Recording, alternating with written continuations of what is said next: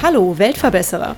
Dies ist der Podcast für alle, die positiv und gleichzeitig achtsam in die Zukunft gehen wollen. Ein Podcast über Nachhaltigkeit, soziale Projekte und Innovation. Abonniere doch unseren Kanal und verpasse keine weitere Episode des Weltverbesserer Podcasts. Heute bei mir ist Gernot Sümmermann. Und lieber Gernot, du hast die Firma Cinteract gegründet. Was verbirgt sich hinter diesem spacigen Namen? Welches innovative Startup? Vielen Dank. Ja, Synteract steht für Cyber Interaction, also die Interaktion mit dem Virtuellen. Und so sind wir damals bei Jugend forscht gestartet mit einem Handschuh, um in der virtuellen Welt zu interagieren. Allerdings sind wir über einen Freund, der mit 15 Jahren Schlaganfall erlitten hat, in eine ganz andere Richtung gekommen, und zwar in die Rehabilitation der Hand. Denn nach seinem Schlaganfall musste er natürlich seine Hände trainieren, was sehr langwierig war und sehr monoton, wenn man irgendwelche Gummibälle drücken musste. Wir haben uns dann gedacht, warum kombinieren wir nicht diese essentiellen Übungen mit motivierenden Computerspielen? Und genau das machen wir mit Synteract, einen Reha-Handschuh. Schön. Und konntet ihr eurem Freund da auch persönlich mithelfen? Äh, war, habt ihr das rechtzeitig entwickelt, um ihm da auch eine Hilfe zu sein? Leider ist äh, so eine Entwicklung vor allem eines Medizinproduktes hat dann etwas länger gedauert, als wir es uns ursprünglich vorgestellt haben. Und dementsprechend kam es bei ihm nicht zum Einsatz. Allerdings haben wir mittlerweile sehr viele andere PatientInnen aus verschiedenen Bereichen und dementsprechend freuen wir uns da zumindest vielen anderen Menschen helfen zu können. Mhm. Erklär uns doch mal, wie der Handschuh jetzt praktisch zum Einsatz kommt. In meinem Kopf hat sich schon so ein kleines Bild entwickelt, aber vielleicht ist das ja noch gar nicht so ganz korrekt. Versuch das doch mal ein bisschen zu beschreiben, wie das im Alltag umgesetzt wird. Sehr gerne. Also der Handschuh selber kann man sich als ganz normalen Handschuh vorstellen. Der hat jedoch auf dem Handrücken integriert in dem Textil sehr viele verschiedene Sensoren um jegliche Fingerbewegung zu messen. Das heißt, wenn ich beispielsweise meine Faust mache, dann kann der Handschuh das messen. Und wenn ich jetzt eine Übung, wie zum Beispiel den Faustschluss trainieren möchte, dann schließe ich den Handschuh an den Computer an, starte unsere Software und kann dann durch meinen Faustschluss eine Rakete beispielsweise durch einen Tunnel steuern. Und so trainiere ich, während ich Computer spiele. Und das Schöne ist, dass man vergisst, dass man gerade trainiert, sondern man fokussiert sich nur noch auf das Spielen. Und dementsprechend ist der Trainingserfolg natürlich deutlich höher. Mega, das hört sich ja cool an. Aber ist euer Produkt dann eher was für die jungen Menschen oder begeistert das auch ältere Menschen? Das begeistert tatsächlich alle Menschen von jung bis alt. Wir haben auch den Handschuh in klinischen Studien und da war auch ältere Menschen, die vorher noch nie einen Computer verwendet haben und nach dem ganzen Training, nach dem Abschluss dann total begeistert waren vom Spielen, von der Nutzung der Software über den Handschuh. Also es ist tatsächlich für alle geeignet. Obwohl wir da auch festgestellt haben, dass es natürlich unterschiedliches Feedback gibt. Beispielsweise hatten wir ein Ehepaar über 70, die uns als Feedback gemeldet haben, hey, die Rakete, die können wir nicht ganz so gut erkennen auf dem Hintergrund. Könnt ihr nicht da den Kontrast erhöhen? Das sind dann natürlich andere Hürden, aber ja, das haben wir auch getan und äh, jetzt können die sehr gut trainieren. Eine Frage, die sich mir stellt, für mich hört sich das nach einem sehr teuren Produkt an. Wie wird das finanziert? Bezahlen sowas Krankenkassen? Gibt es da eine Selbstbeteiligung? Kann sich das überhaupt jeder leisten? Ja, das war tatsächlich ein Thema. Wir sind ja damals bei Jugendforsch gestartet. Da war noch der Preis, Verkaufspreis um die 5000 Euro. Ja. Das war schon günstig. Also im Gegensatz zu anderen Medizinprodukten für die Hand auf dem Markt, die so zwischen 20 und 30.000 Euro lagen pro Handschuh, waren wir da schon mal günstiger unterwegs. Allerdings haben wir festgestellt, für 5000 Euro, da sind unsere Kunden dann nur die Kliniken und gar nicht die PatientInnen zu Hause. Und so haben wir uns dann nochmal an die Elektronik, an die Werkbank gesetzt, um die Kosten der Technik zu reduzieren und haben es eben auch geschafft, das Ganze so weit zu bringen, dass wir jetzt unter 800 Euro liegen, so dass es sich auch eben Privatpersonen für zu Hause anschaffen können. Und genau das ist ja unser Ziel, dass man, der Handschuh ist so kompakt, den kann ich in der Hosentasche mitnehmen, dass man eben überall trainieren kann, sei es zu Hause, im Urlaub oder dann auch in der Klinik. Cool, wirklich so klein und handlich ist das Ding? Exakt, also der Handschuh selber, den kann man ganz einfach ähm, überall hin mitnehmen, auch in der Hosentasche.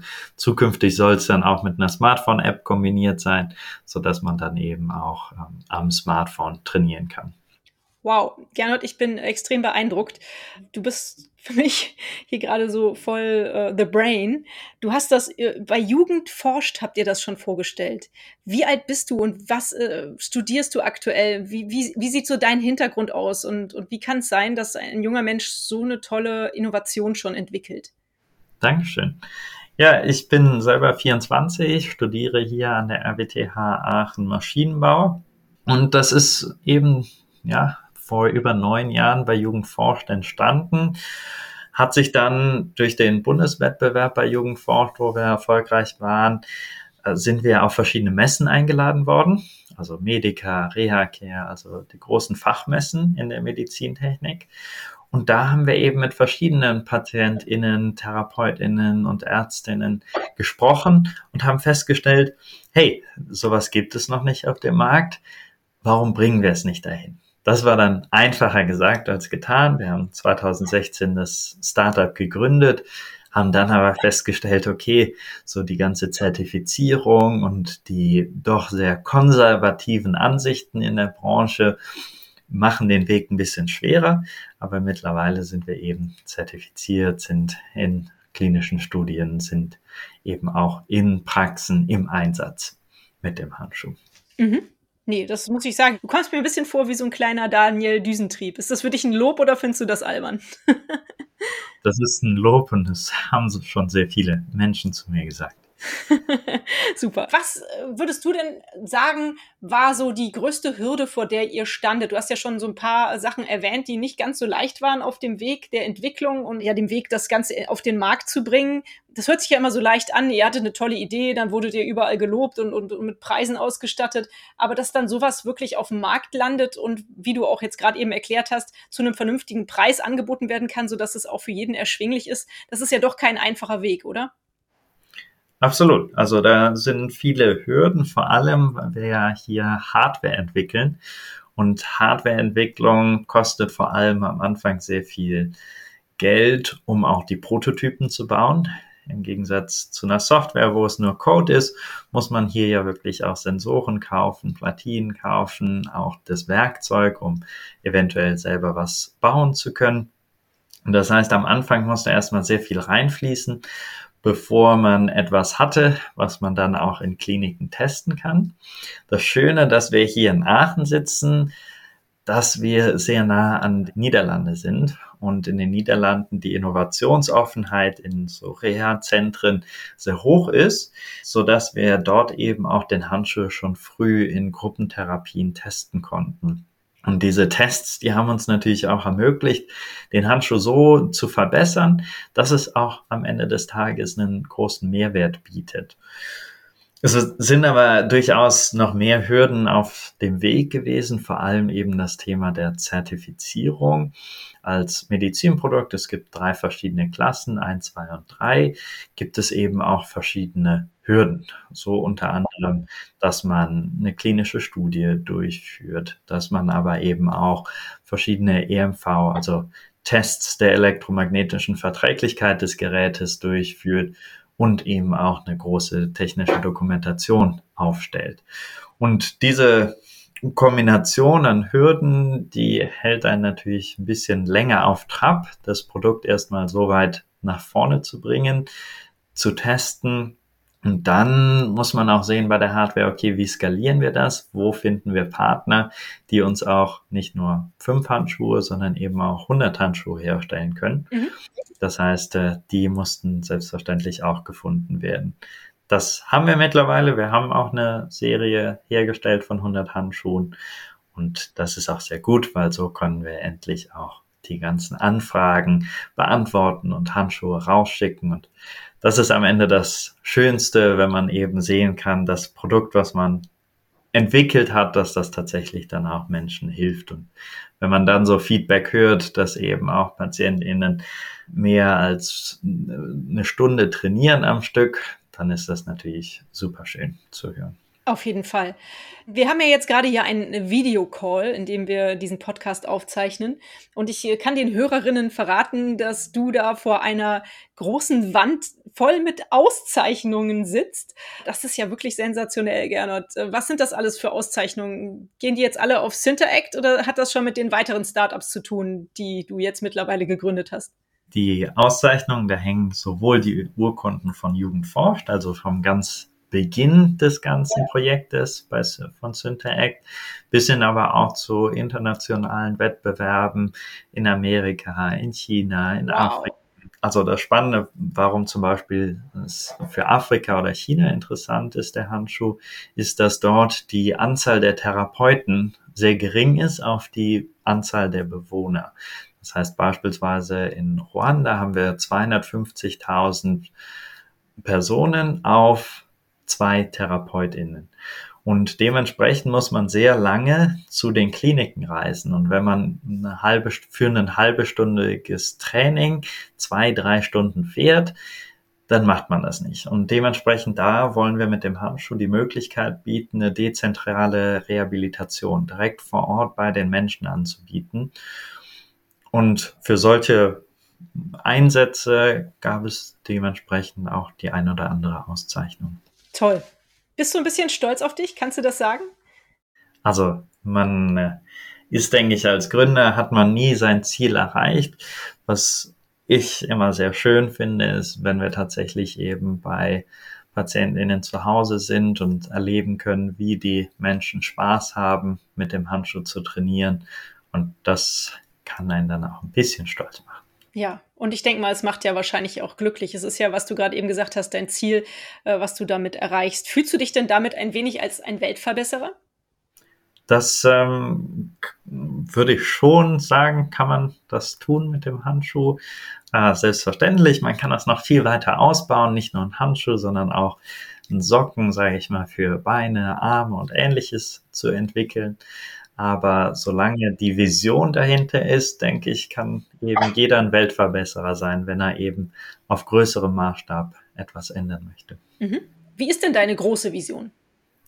Die große Vision ist tatsächlich, dass es eben in Ländern wie Afrika, also in Ruanda beispielsweise, wo wir jetzt sind, eingesetzt wird und Menschen überhaupt die Möglichkeit zur Rehabilitation haben, dass hier in Deutschland die Menschen eine motivierende Rehabilitation erleben können und eben nicht mehr alleine zu Hause Gummibälle drücken, sondern auch untereinander. Heutzutage über das Internet ist es natürlich auch möglich, die Spiele zusammenzuspielen, dass ich dann eben mit anderen Menschen zusammen an der Reha teilnehmen kann. Vielleicht kannst du uns ganz kurz nochmal mitnehmen, welche Krankheiten sind das oder welche ähm, ja, Verletzungen stehen davor vor der Verwendung eures Handschuhs? Was sind das so für Patienten, die, die den benutzen? Grundsätzlich sind das tatsächlich alle Einschränkungen der Hand. Also es kann vom Parkinson über Rheuma, über einen Schlaganfall, über eine Handverletzung sein. Das heißt, jegliche Erkrankung oder Verletzung können den Handschuh nutzen, denn es geht am Ende des Tages ja darum, die Hände zu bewegen und aktiv zu halten. Und das ist eben bei all diesen Handverletzungen und Erkrankungen notwendig. Mhm. Und dann ist ein Training mit dem Handschuh sinnvoll. Es mhm. gibt Ausnahmen, zum Beispiel CHPS, also äh, bei chronischen Schmerzpatienten, wenn man, wenn man den Handschuh nicht tragen kann, weil man schmerzempfindlich ist, dann wird es ein bisschen schwieriger.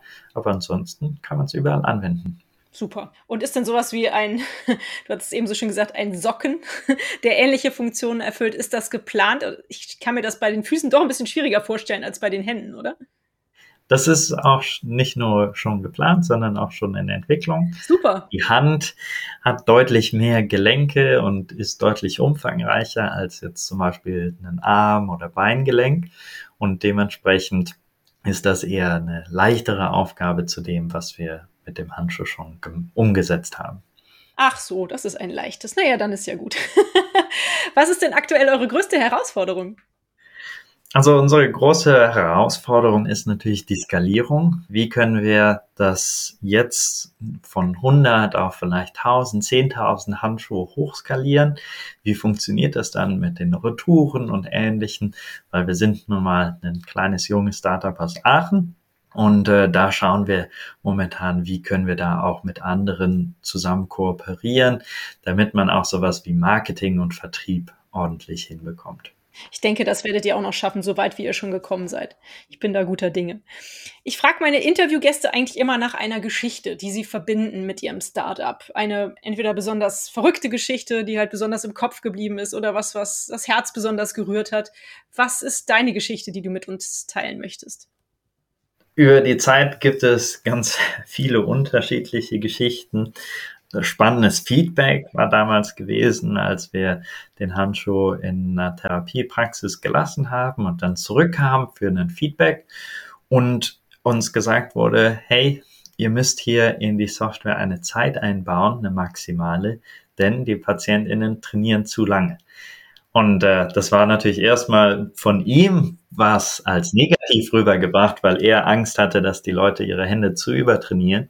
Ja. Uns war das natürlich das optimale Feedback, weil das äh, gezeigt hat, hey, die Leute haben Spaß mit den Spielen. Und ähm, das war natürlich sehr schön zu hören.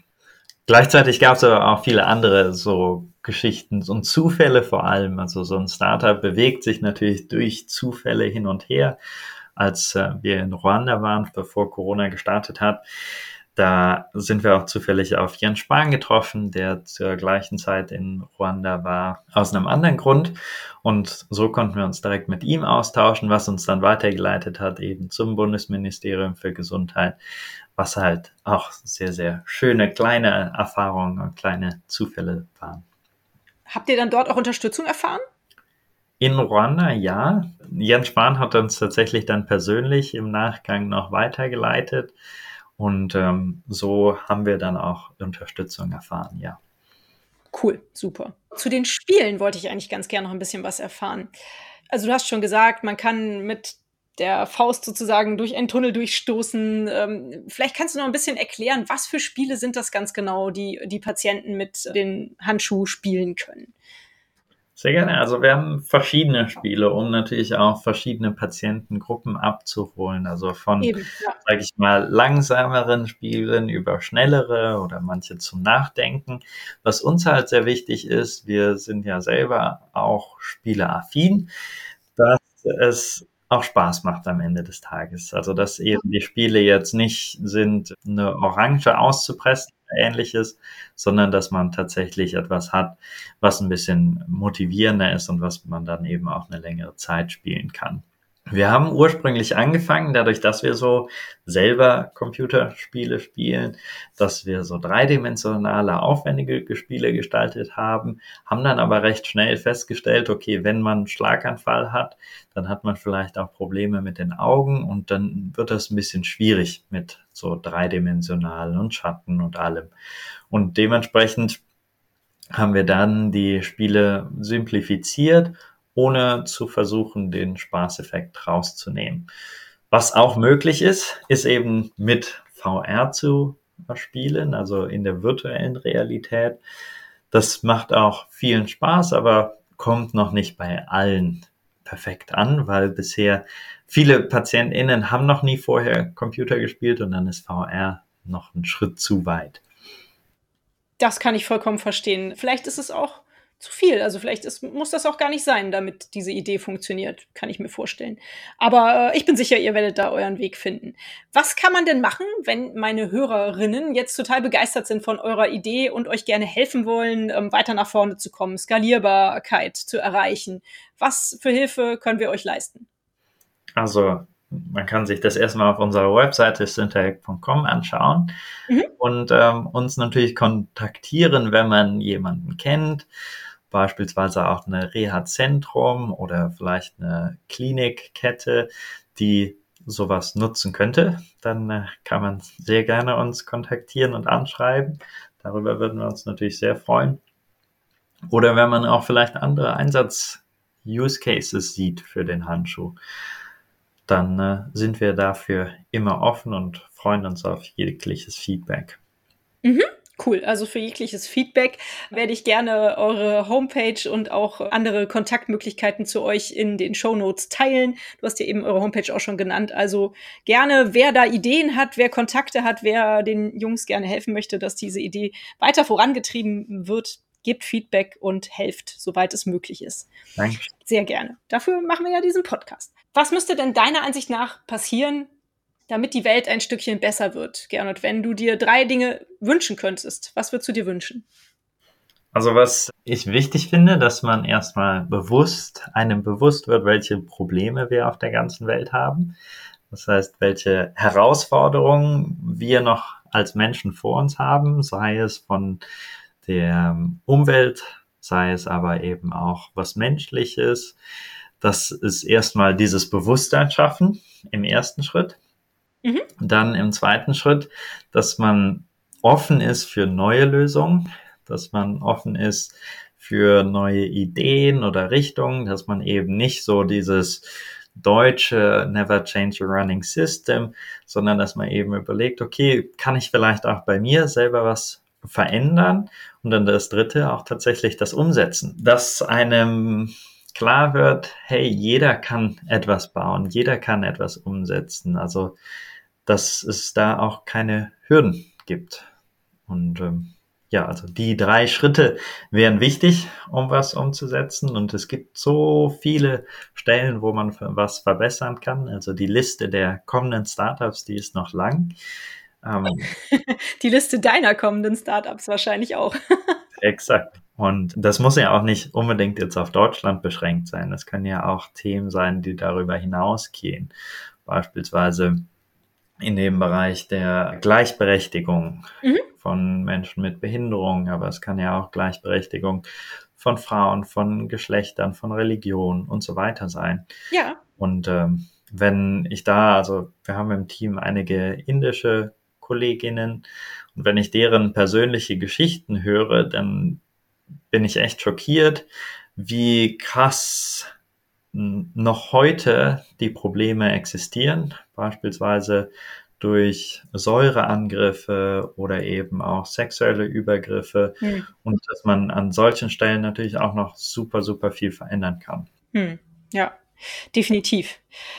Gernot, ich bin ganz begeistert von dir. Du bist für mich auf jeden Fall ein Weltverbesserer und ich denke, dass wir uns deinen Namen merken müssen. Du äh, wirst bestimmt noch einige tolle, weltverbessernde Ideen auf den Markt bringen, habe ich das Gefühl. Du hast mir auch verraten, dass du schon weitere Startups gegründet hast, über die wir gerne in folgenden Weltverbesserer-Episoden mal sprechen können. Das würde mich auf jeden Fall noch interessieren. Nun danke ich dir erstmal, dass du uns heute Cinteract vorgestellt hast.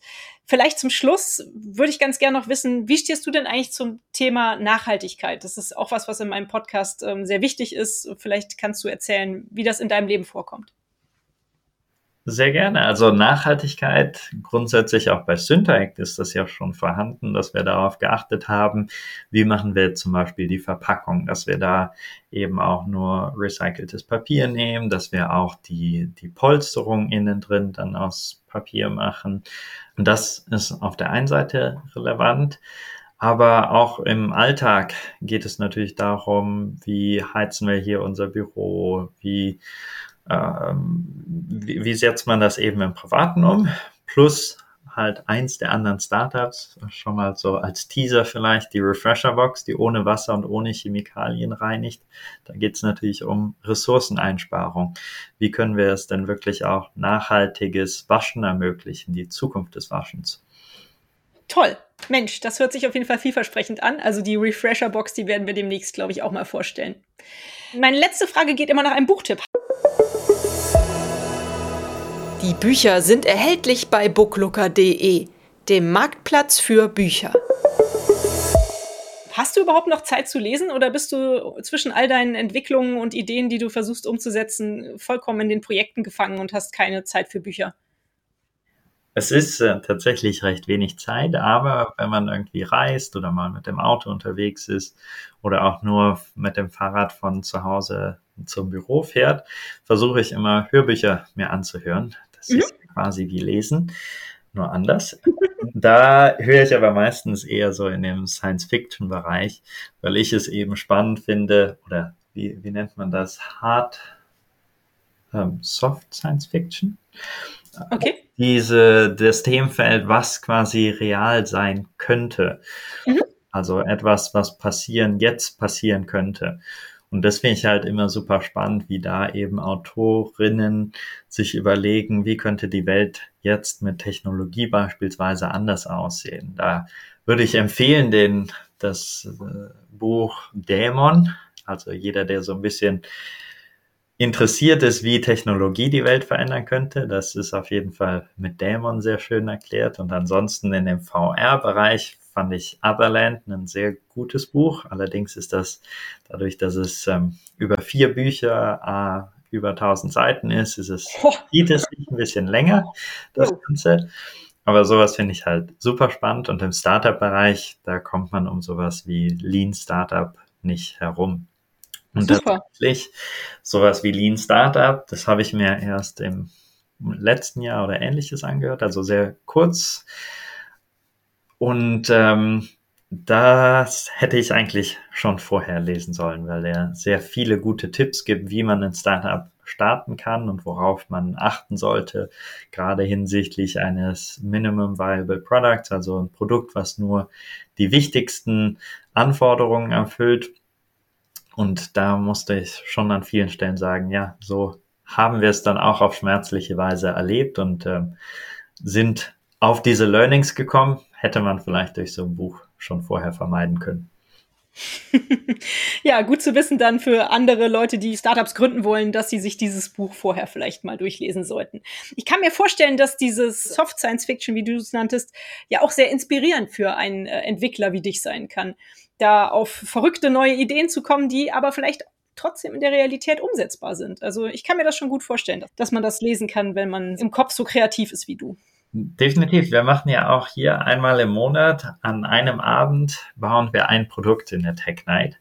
Also versuchen da auch auf sehr kurzen Zeitraum was Neues einfach mal auszuprobieren, von Wasserstoffrakete eben über einen Rollstuhl, den wir gebaut haben oder ähnliches.